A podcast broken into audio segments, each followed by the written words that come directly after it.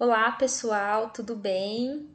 Muito obrigada a todo mundo que ouviu os episódios anteriores. Hoje a gente inicia mais um episódio, o terceiro episódio do podcast Feito para Acabar, que tem como intenção manter diálogos abertos, conscientes, diálogos leves a respeito de temas atuais e de coisas que são interessantes e fazem sentido para a gente.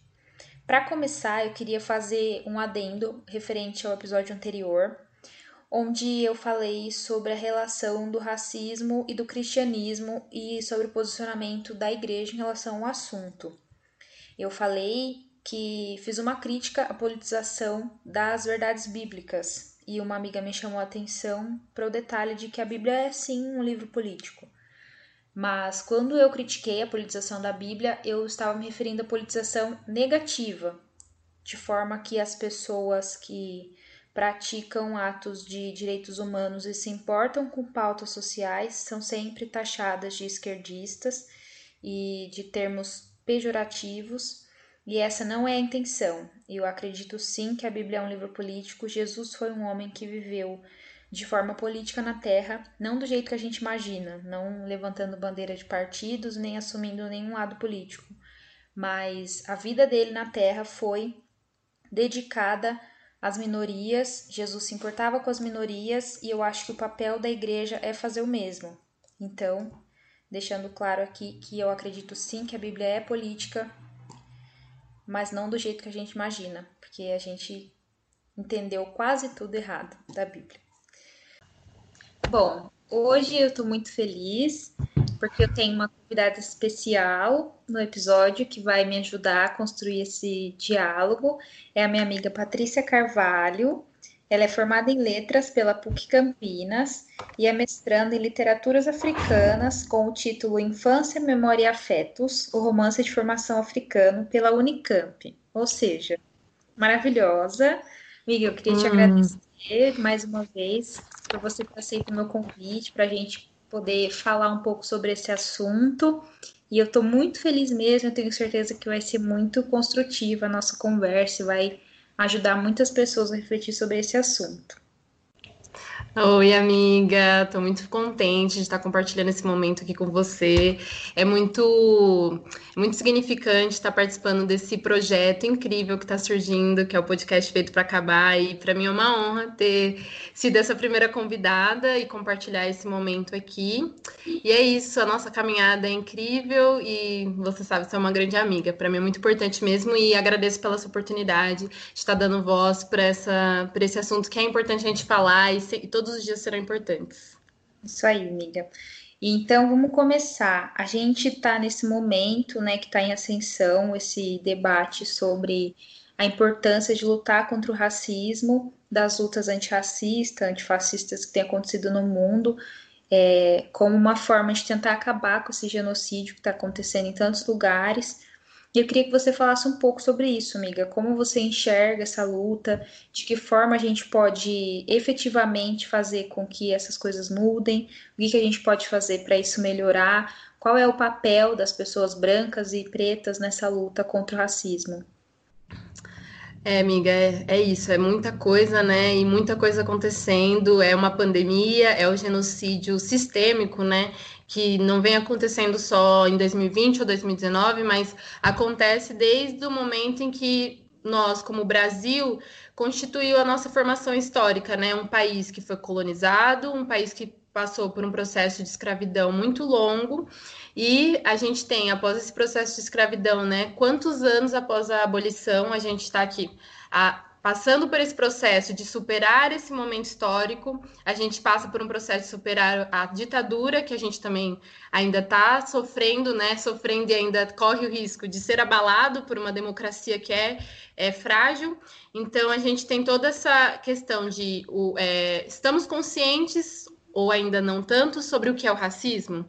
A gente está conversando, identificando as pessoas pretas que sofrem essas violências, independente de uma pessoa preta ser ou não engajada no movimento, ela estar apta a falar sobre isso, essas pessoas elas vão sofrer, seja violência policial, seja de discriminação, e todo racismo é uma forma de violência. A gente precisa entender isso também, que todo racismo, seja ele um extermínio, como acontece nas favelas é, do Rio, de São Paulo, de todos os cantos do Brasil, seja uma discriminação em um estabelecimento, né? Então, a gente precisa é, é, entender que, de, independente dessas dimensões, as pessoas pretas estão sofrendo todos os dias, principalmente no Brasil, que a gente se nega, a negação de reconhecer que isso ocorre é um dos problemas que, também que a gente enfrenta.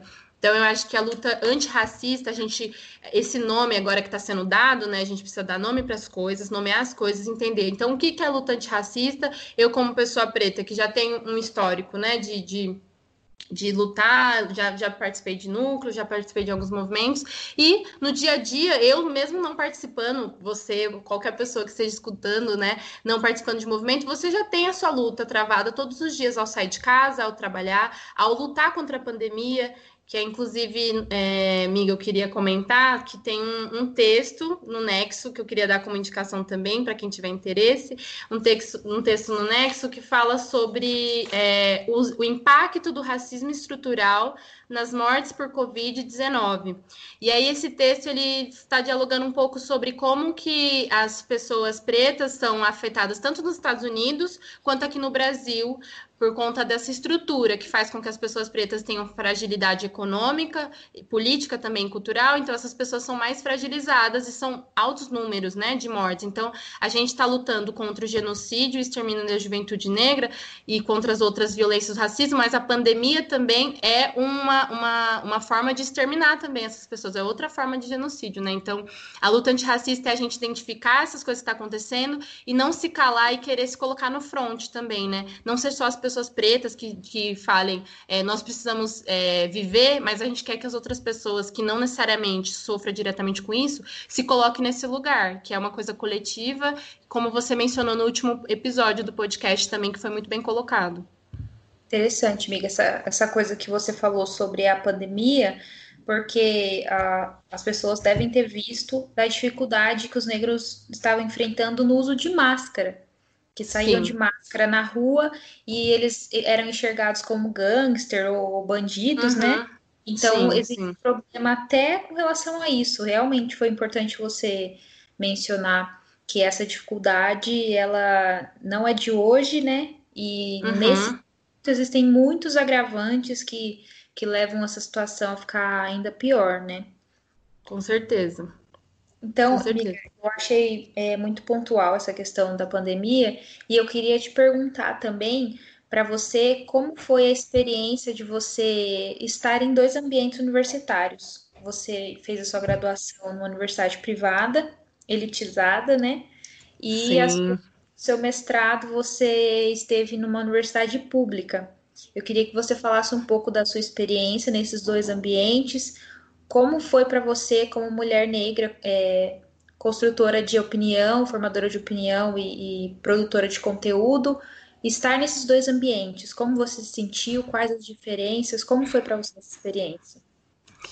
Então, amiga, você que me acompanhou durante a graduação, né, nos, nos percursos aí de frio, fome, ou a gente estudava, então... a gente comprava um lanche, é, ter, ter, estudado na PUC, né, enquanto prounista, né, os quatro anos, ser bolsista ProUni, um programa extremamente importante para gente que não tem dinheiro de pagar uma universidade, não tínhamos condição nem de adentrar uma universidade pública, e surgiu a oportunidade de poder cursar uma graduação que a, a mensalidade era mil reais.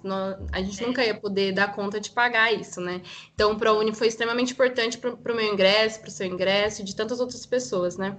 É, e estar na PUC era lidar com o ambiente, assim, o primeiro é, contato com o ambiente, tipo, aqui existem pessoas que têm muita grana e ter grana é você acessar um conhecimento, né? E aí a gente tinha uma, uma realidade diferente em relação ao contexto da universidade, do modo geral, porque a gente fazia letras, licenciatura, né?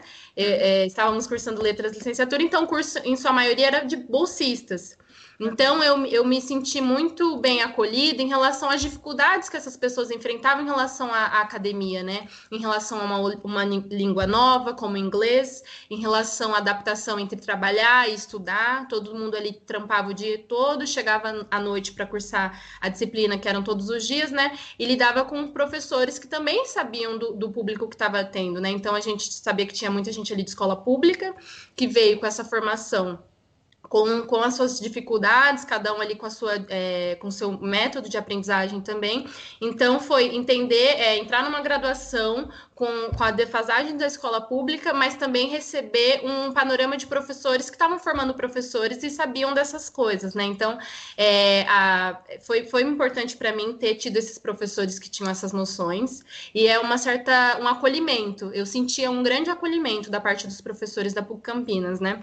E aí me, me deparo, então, quando vou começar a estudar com, com a temática das literaturas africanas, com um grande professor, que é o Ricardo Gaiotto, um queridíssimo, né?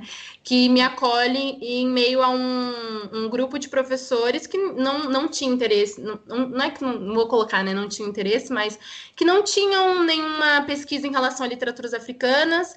Eu, inicialmente, queria, na verdade, pesquisar é, alguma coisa relacionada a mulheres pretas é, escritoras na literatura.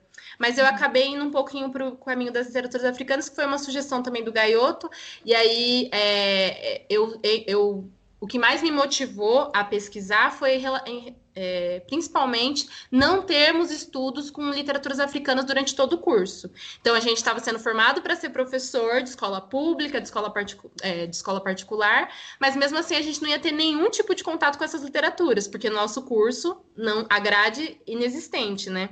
Então, Sim. o professor Gaioto foi muito importante nessa trajetória, me apoiou e acreditou também nisso tudo, e aí esse processo foi realmente lidar com a defasagem que a própria instituição não queria dar conta, né? De alguma, de certa forma, né?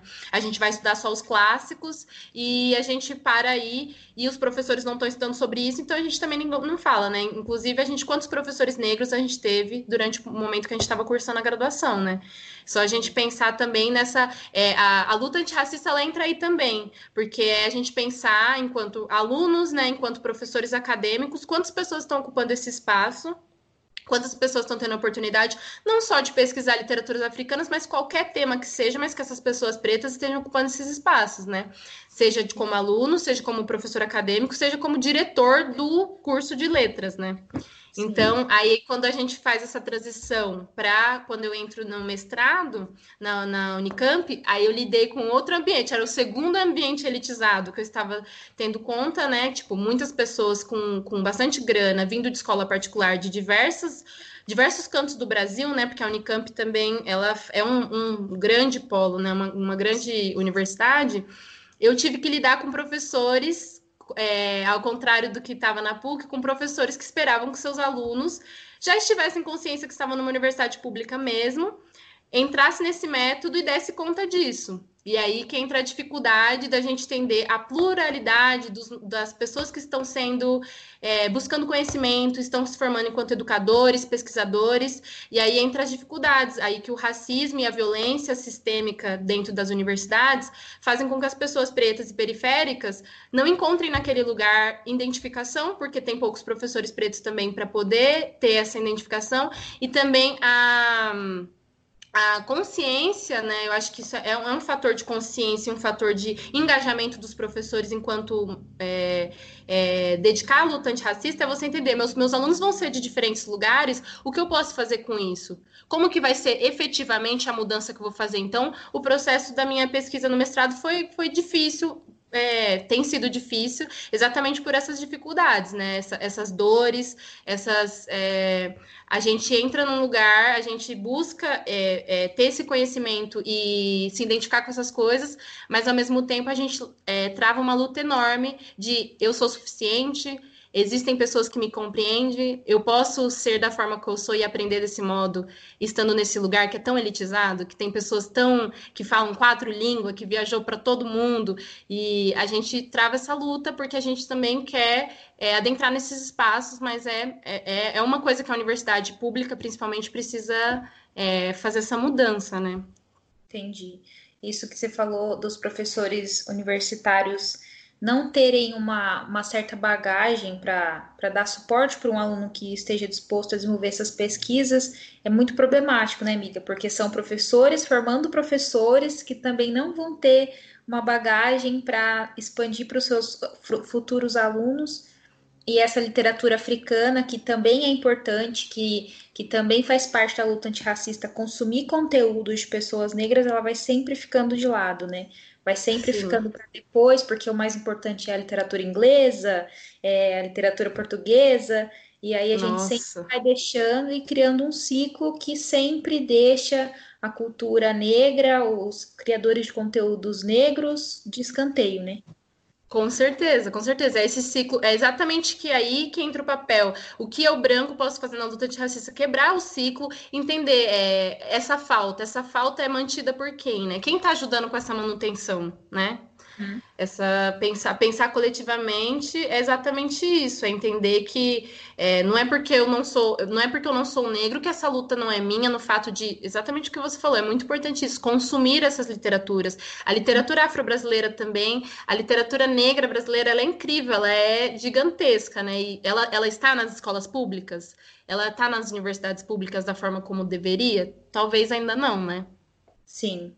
Interessante. Miga, eu queria que você falasse um pouco para a gente também como foi esse momento de, de, de, descoberta, de aceitação, de se posicionar dentro da sua família. Se você encontrou dificuldades, se dentro da sua família já existia outra pessoa que, que considerava essas causas importantes, se partiu de você, como é que foi esse processo para você de, de posicionamento dentro da sua casa?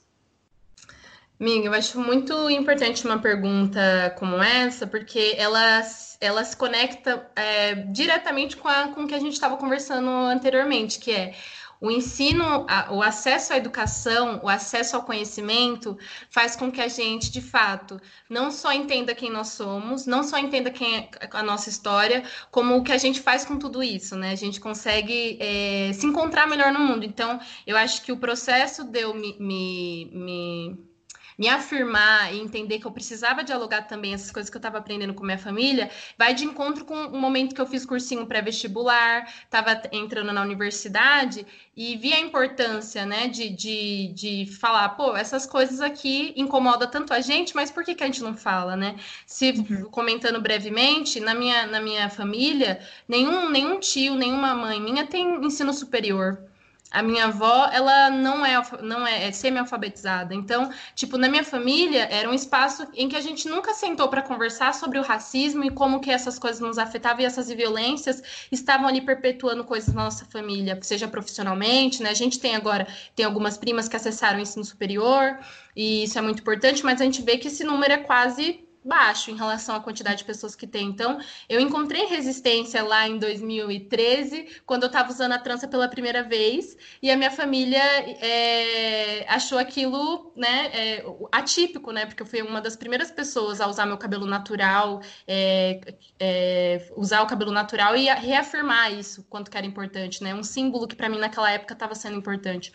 Então, a gente encontra esse, essa, essa essa dificuldade que a gente tem em diversas famílias, não só a minha, a gente não deixou de ser negro porque a gente não comentava sobre o racismo, né? A gente só uhum. deixou de falar sobre essas violências porque elas nos maltratam e faz com que a gente perpetue isso, né? Dizendo que é, da forma que identificar isso é doloroso também, né? Identificar isso com seus filhos. Então, por isso que hoje a gente quebrar com isso, entender que essas re é, representatividades na mídia, representatividades profissionais, são importantes para que a gente se enxergue também no mundo, né? E que esse lugar de marginalidade que a gente sempre ocupou, ele passe a ser algo falado, algo nomeado. Novamente, a gente precisa nomear essas coisas, a gente precisa conversar. São feridas que estão ali, né? Mas a gente precisa conversar. Então, com a minha mãe, com o meu irmão, a gente tem um diálogo muito aberto sobre isso, mas a minha mãe tem 40 e poucos anos e ela veio a conversar sobre isso há né, conversar dessa forma, debater exaustivamente, porque querendo ou não, assim, é ruim, né? As pessoas não querem conversar, Sim. é um assunto delicado, né?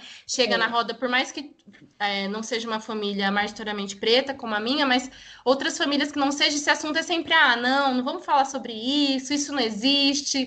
É, não é bem assim, eu tenho amigos que são negros, né? As famílias, Sim. principalmente pessoas mais velhas, né? A gente encontra essa dificuldade, porque são pessoas que vivenciaram muitas violências e às vezes fizeram muitas violências também, e essa negação, né? Aham. Uhum. É verdade. Isso que você falou sobre essa coisa de se assumir é muito importante, né? Porque você lembra do começo do meu processo de transição, né? Capilar, Sim. eu também fui a primeira da minha família, assim, a, a assumir meu cabelo cacheado, né? Crespo. Uhum.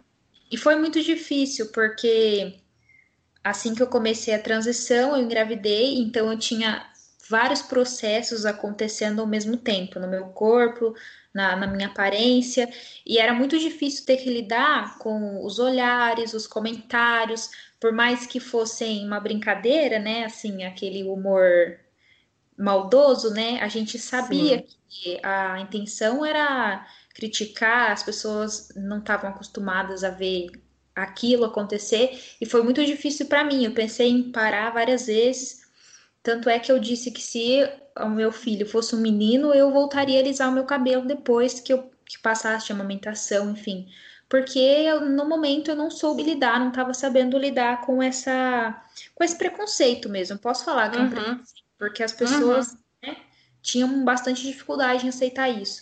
E quando eu descobri que era uma menina, eu disse: não, eu preciso assumir meu cabelo, porque a minha filha vai ter um cabelo igual ao meu e ela precisa ter em quem se espelhar, porque a gente não tinha referencial, né, amiga? Quando a gente era criança, Sim. adolescente, de mulheres com cabelo natural. Era o bonito Sim. é ter cabelo liso, né? O bonito é ter o cabelo para baixo.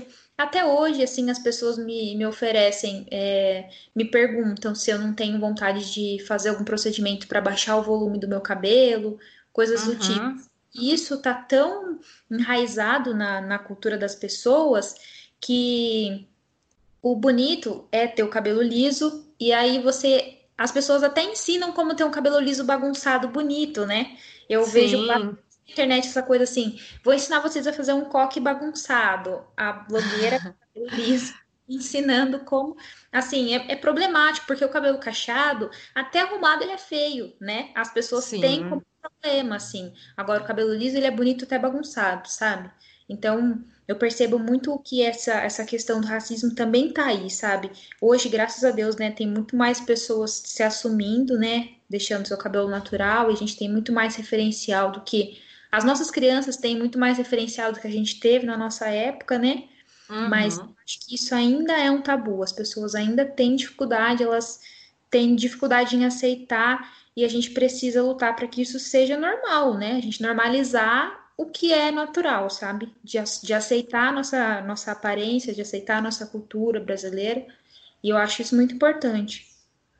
Nossa, com certeza, amiga, com certeza. E essa é o que você, o exemplo que você vai ser de se espelhar, né? A Elisa se reconhecer no seu cabelo, vendo o seu cabelo como ele é bonito, assim, né? E a construção da, da, da autoestima mesmo, né? Essa, essa, perversidade é tão grande de, da, da ditadura, né? Na época, tipo, quando a gente tinha, sei lá, 12 anos, né? Como que era a, a televisão, né? Como que, que essa a, a, ditadura do cabelo liso, né? Como que isso foi tão é, na, na, nos adolescentes daquela época, hoje a gente percebe, né, que as meninas de cabelo cacheado e, e as meninas que têm o cabelo crespo, que a gente ainda vê, que tem essa dificuldade, né? Pessoas que têm um cabelo crespo, que são é, cabelo crespo 4C, que é o último cabelo crespo lá, ainda assim né, com todos esses avanços, ainda tem essas dificuldades. Então, é, é, um caminho, né? A gente vai caminhando. As pessoas têm cabelo cacheado, já conseguem mais, já tem todo esse... Então, as pessoas, quanto mais cabelo crespo for, ainda a gente tem essa. E aí que o racismo ele entra também, né? Que, tipo, o cabelo cacheado ele começa a ser um pouco mais aceito agora, e aí a gente tem vê outras pessoas que não tem tanto cabelo, né? O cabelo mais solto, ainda enfrenta essas dificuldades. Então, a gente precisa, né, trabalhar com autoestima e trabalhar com representatividade. É, isso é extremamente importante, com toda certeza. Sim, isso é verdade. Eu também estava vendo, amiga, um pouco, é, fazendo um link com o episódio anterior, falando um pouco sobre essa a naturalização do que é cultural, né? Dessa, dessa cultura brasileira, porque nós, a gente sabe que o Brasil é um país majoritariamente negro e a gente tem essa dificuldade até dentro da instituição religiosa, né?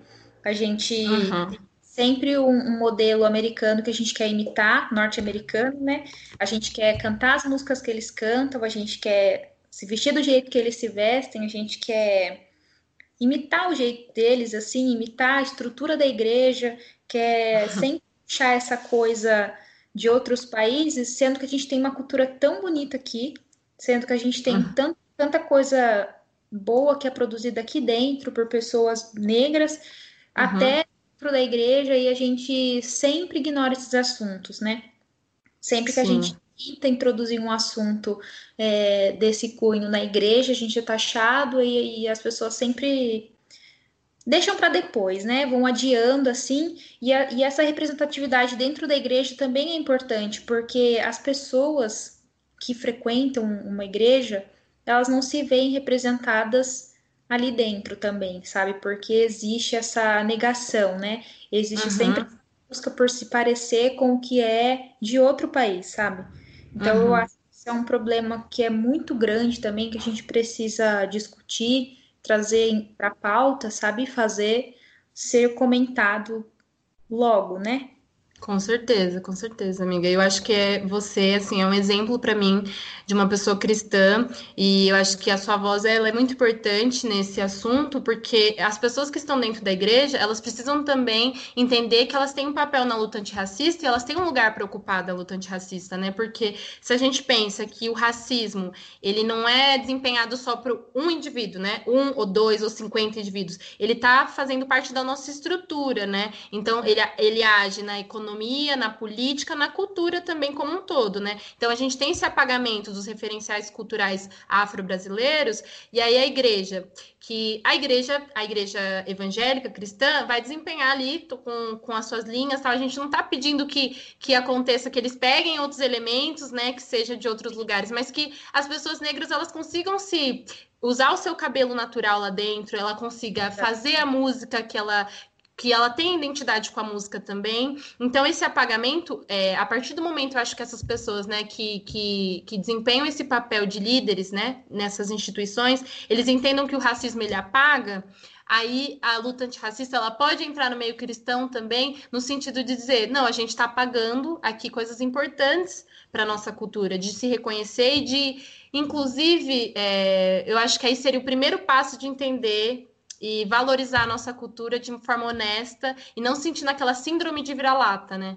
Porque essa Sim. síndrome de vira-lata é tipo é a negação também, né? Isso aqui é, é muito parecido com coisas que a gente não pode ser, sendo que a gente é tudo isso, a gente é tudo isso, né? Então Acho que a igreja tem um papel muito importante, porque a igreja está em muitos lugares na periferia, a igreja está em todos os cantos do Brasil, seja é, é, católica, evangélica, todas as outras religiões também. Então a gente precisa entender que o racismo ele articula em todos esses espaços, né? Ele está lá dentro de todos esses espaços. Exatamente. Eu, inclusive, vi um pastor falando sobre sobre a importância da igreja, o pastor Henrique Vieira, ele é um exemplo também, ele é ativista. Nossa, eu conheço, eu gosto do trabalho dele excelente. E ele falou uma coisa que é muito importante, que a igreja ela devolve o senso de pertencimento para as pessoas, sabe? Porque você tem um espaço onde você é ouvido, tem um espaço onde você tem uma função a desempenhar. Então, por que não trazer esses debates para dentro da igreja, para que essas pessoas se sintam realmente importantes representadas, né? Sim. Com certeza, amiga, porque você percebe, né? É, eu, é, durante toda a minha infância e adolescência, frequentei a igreja e eu, com toda certeza, posso dizer que a igreja ela ocupava um, um, um, espaço cultural também, um espaço de formação onde o Estado não estava cumprindo o papel dele. Então, a igreja ela tem, ela tem essa importância e, esse, e essa imponência em dizer, tipo, aqui o Estado não chega mesmo. Então, a gente que cumpre, a gente entrega a cesta básica, a gente dá o, o, o o, momento cultural, o momento de, de, de espairecer de tantas coisas. Então, é, o que falta é a gente entender que essas coisas elas também precisam estar lá, né? Então, tipo, a escola dominical, todos esses espaços de formação que são muito importantes, né, para tantas pessoas, né? Tipo, acho que é, é bem, bem, bem massa a gente falar sobre isso e é urgente, né? Sim. Exatamente. Amiga, eu queria agradecer muito, muito mesmo Ah, pela amiga. participação. É sempre muito edificante conversar com você, que tem sempre pontos muito importantes para trazer para discussão. Foi muito construtivo, eu tenho certeza que quem ouvir vai ficar inspirado, vai com certeza refletir sobre esses pontos que a gente trouxe. E foi muito bom inaugurar esse, essa, esse quadro de convidados com você. Muito obrigada mesmo. Nossa, um um bate-papo incrível, amiga. Eu só queria deixar uma frase, uma frasezinha aqui para a gente refletir, né? Sobre. A gente conversou sobre tudo, tudo um pouco aqui, mas principalmente a luta antirracista, para a gente refletir sobre isso, o lugar que a gente tem que ocupar. Mas eu queria deixar uma frase de uma filósofa, inc- inclusive uma indicação, uma grande filósofa brasileira que a gente tem, que chama Sueli Carneiro. E é uma frase para a gente pensar sobre tudo que vem acontecendo, tanto a- o genocídio da juventude negra quanto a pandemia, mas ela, mencio- ela disse, né, abre aspas, violência racial é como síndrome respiratória aguda grave, não permite respirar. Então, é, ela faz a relação, né, com a síndrome de, de, é, síndrome respiratória aguda grave, que é o que ocorre com o Covid, mas a violência policial, ela existe todos os dias e ela não está permitindo que muitos jovens é, não respirem, não continuem suas vidas. Então, a gente não pode mais calar em relação a isso. É muito importante a gente pensar e se movimentar. Mas eu agradeço muito então pela oportunidade, pela voz e quero que esse projeto cresça e que as pessoas possam dar, é, dar oportunidade de conhecer o tra- seu trabalho, que é incrível, amiga. E eu tenho uma honra, uma honra muito grande de poder estar aqui nesse momento, viu? Obrigada, Agradeço demais. Muito obrigada pelas indicações. Eu vou deixar na descrição do podcast para quem quiser conhecer mais. Eu agradeço Show. todo mundo que ouviu, chegou até aqui. Compartilhem com seus amigos. Vamos levar essa discussão adiante. Vamos levar para o almoço de domingo, quando a quarentena acabar. Quero deixar claro também que a minha amiga está falando diretamente da cidade de São Paulo. Não tem ninguém furando quarentena aqui para gravar podcast, né, amiga? Muito importante dizer, muito importante. Sim. Ficar, se cuidar, né, nesse momento que essas, essas discussões têm sido relevantes, mas o Covid está aí, ele está ainda causando muitos males no nosso país, a gente precisa ficar atento a essas coisas também. Muito obrigada a todo mundo que ouviu e a gente espera vocês no próximo episódio. Até logo!